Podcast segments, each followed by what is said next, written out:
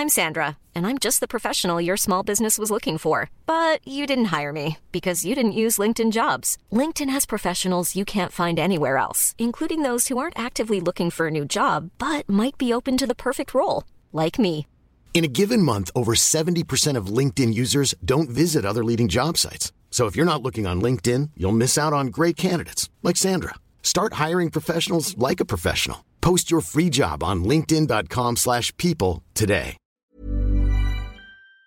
Absolument tout le monde dit soutenir et comprendre les agriculteurs, de Jean-Luc Mélenchon à Marine Le Pen, en passant notamment par euh, Gabriel Attal. Et en réalité, si euh, quasiment tout le monde est d'accord sur le constat général, cette situation économique, cette détresse très importante pour de nombreux agriculteurs, eh bien, tout le monde n'est pas forcément d'accord sur les causes de cette détresse ni sur les solutions. Et d'ailleurs, vous allez voir, même les syndicats d'agriculteurs ne sont pas tous d'accord entre eux, et c'est particulièrement intéressant à analysé cette semaine, alors que certains syndicats appellent à mettre fin au blocage, tandis que d'autres veulent continuer. Salut, c'est Hugo, j'espère que vous allez bien. C'est donc le sujet à la une des actualités du jour. Il y a maintenant plus de deux semaines, les agriculteurs ont commencé à organiser des blocages à travers la France, avec notamment un siège de Paris, tel qu'il était appelé en début de semaine, pour faire entendre leurs revendications directement au gouvernement. Alors depuis, le gouvernement a annoncé plusieurs mesures pour les agriculteurs, notamment ce jeudi. On vous a fait un résumé de tout ça hier. Suite à ces annonces, les représentants euh, des syndicats d'agriculteurs, la FNSEA et les jeunes agriculteurs ont déclaré qu'ils allaient suspendre les blocages sous certaines conditions. Mais en l'occurrence, eh bien, ce n'est pas le cas de tout le monde. Par exemple, la Confédération paysanne a dit vouloir poursuivre sa mobilisation, ce qui prouve que même s'ils partagent l'urgence d'une détresse et dénoncent évidemment tous la situation euh, des agriculteurs, eh bien, les différents syndicats agricoles n'ont pas forcément les mêmes solutions ou les mêmes revendications. Bon, alors avant de voir ce qui les différencie, voyons tout de même déjà ce qui les rapproche parce qu'il y a tout de même des éléments communs. Concrètement, la plupart des syndicats s'accordent sur le besoin d'augmenter le revenu des agriculteurs. La question économique est vraiment présente de tous les côtés. Ils militent notamment pour le véritable respect de la loi Egalim. Je vous la fais courte, la loi Egalim, c'est une loi qui vise à protéger le revenu des agriculteurs et ce dans le cadre des négociations avec les industriels et les supermarchés. Concernant cette loi, le ministre de l'économie Bruno Le Maire a annoncé ce jeudi son intention de davantage contrôler le respect de cette loi, une loi qui est parfois contournée en quelque sorte par les industriels. Il a par ailleurs indiqué que les distributeurs qui la contournent seraient sanctionnés. Premier point donc la question des revenus. Deuxième point qui met globalement d'accord la plupart des syndicats, c'est une opposition au traité de libre-échange, donc à ces traités qui visent à faciliter les échanges commerciaux entre plusieurs zones géographiques et plusieurs pays, notamment en ayant les mêmes normes ou moins de droits de douane et donc moins de taxes sur les importations et sur les exportations. En l'occurrence, la plupart des syndicats sont d'accord pour s'opposer au traité de libre-échange entre euh, l'Union européenne et le Mercosur, qui est cette alliance économique de pays d'Amérique du Sud. Emmanuel Macron a d'ailleurs déclaré ce jeudi être lui aussi contre cet accord alors qu'il était à Bruxelles en Belgique pour un conseil européen.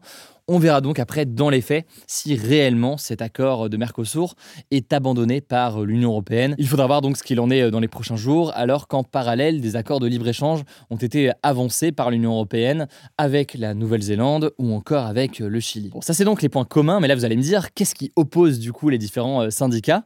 Eh bien, vous allez le voir, certains syndicats peuvent être pas mal opposés, voire diamétralement opposés sur certains sujets. Commençons par la FNSEA, qui est donc la Fédération nationale les syndicats d'exploitants agricoles.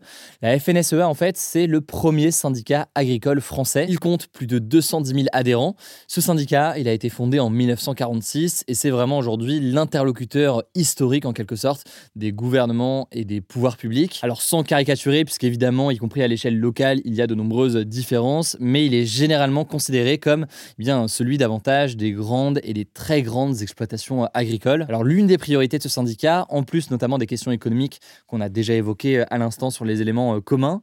L'une des priorités, c'est la réduction des normes, et notamment des normes environnementales. La FNSEA les juge trop contraignantes, et par exemple, elle va s'opposer à l'obligation européenne pour les agriculteurs de mettre 4% de leur surface agricole en jachère, donc en jachère, c'est-à-dire de façon non cultivée et au repos. L'objectif de cette euh, obligation européenne, c'est de protéger la biodiversité en échange d'aides européennes. Là-dessus donc, la FNSEA s'y oppose et globalement aussi, elle combat l'interdiction de certains pesticides qu'elle juge aujourd'hui indispensables. Alors ces dernières semaines, on a entendu parler de la FNSEA, on a aussi entendu parler des jeunes agriculteurs. En fait, c'est un autre syndicat qui est allié de la FNSEA et comme son nom l'indique, hein, c'est pas, faut pas aller chercher bien loin. Ce syndicat, il est réservé aux jeunes agriculteurs puisqu'il est entièrement dédié à la cause des moins de 35 ans. Et donc, eux deux ensemble, ils ont appelé ce jeudi à mettre fin au blocage après les annonces du gouvernement. Des annonces qui ont été faites ce jeudi sur la pause du plan de réduction des pesticides ainsi que sur eh l'opposition au traité de libre-échange avec le Mercosur. Bon, mais je vous le disais, la Confédération paysanne a elle appelé à poursuivre le blocage et à rester mobilisée.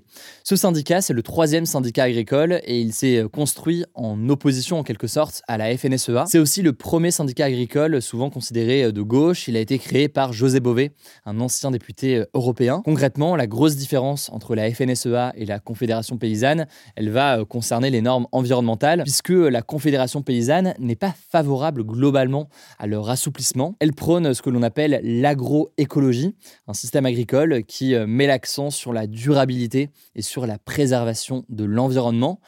L'idée, c'est donc pas seulement de s'en sortir économiquement, mais plus largement de réinventer le modèle agricole pour mieux payer les agriculteurs, pour mieux manger et pour protéger l'environnement et la biodiversité. Et typiquement sur un sujet comme les pesticides, la Confédération paysanne s'oppose à l'annonce du gouvernement de mettre en pause la réduction euh, des pesticides. Eux considèrent qu'il faut réduire les pesticides pour la santé des agriculteurs et pour la biodiversité, mais il faut aussi en parallèle pour les accompagner, eh bien avoir des garanties en termes de revenus pour accompagner donc cette transition. Vous commencez donc à voir comment est-ce qu'il y a certaines oppositions entre euh, la Confédération paysanne et la FNSEA.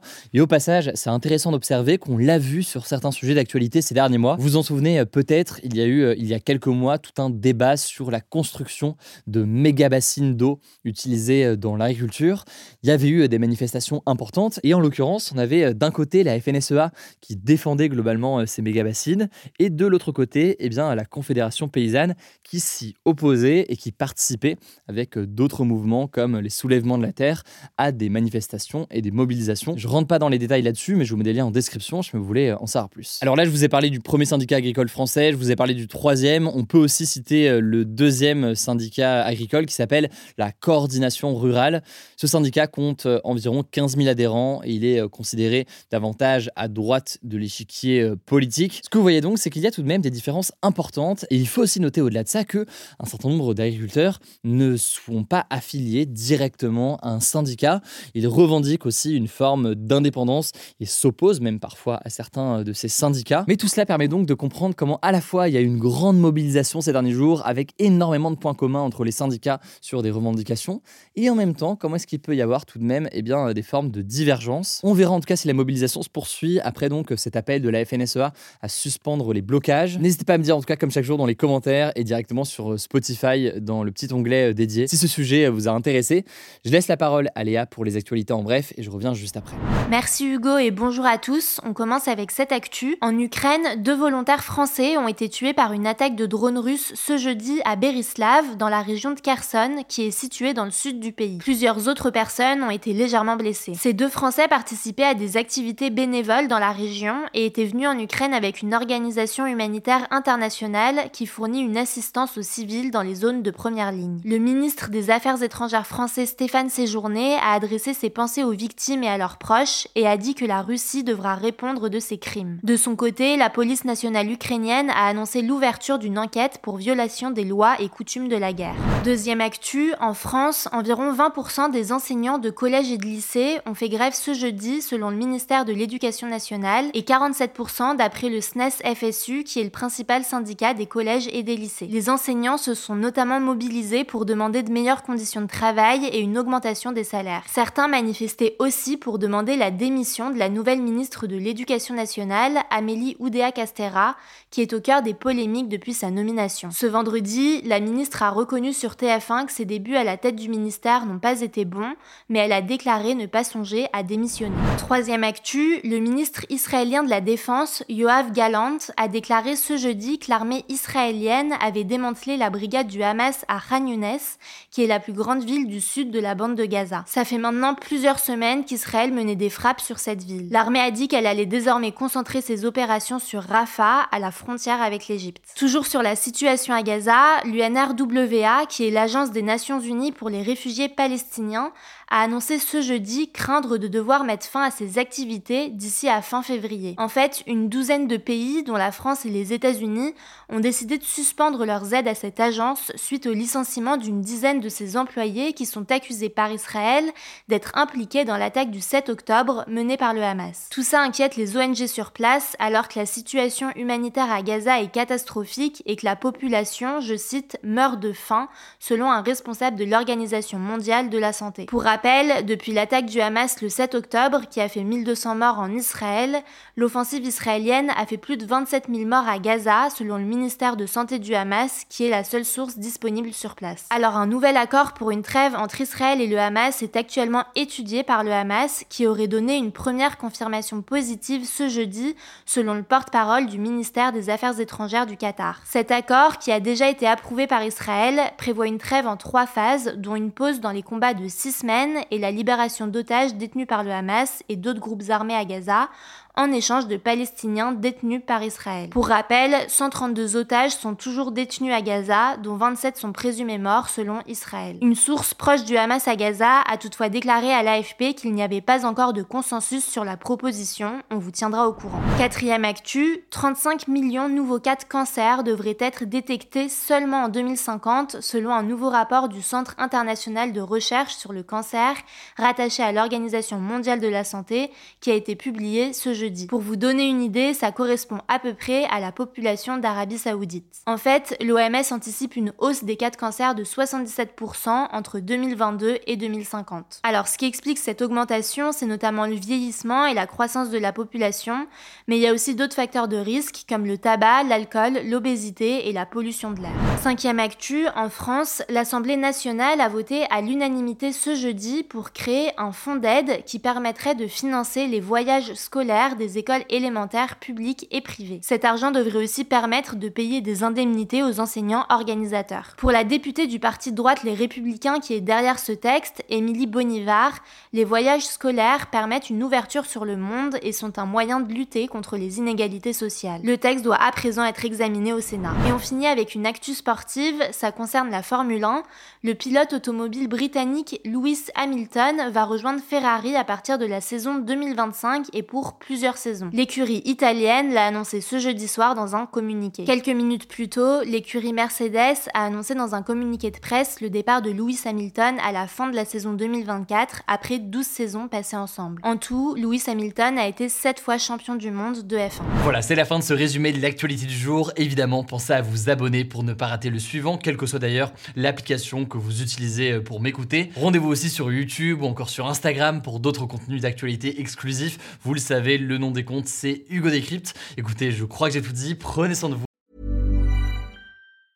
Mom deserves the best, and there's no better place to shop for Mother's Day than Whole Foods Market. They're your destination for unbeatable savings, from premium gifts to show-stopping flowers and irresistible desserts. Start by saving 33% with Prime on all body care and candles. Then get a 15-stem bunch of tulips for just $9.99 each with Prime. Round out Mom's menu with festive rosé, irresistible berry chantilly cake, and more special treats. Come celebrate Mother's Day at Whole Foods Market.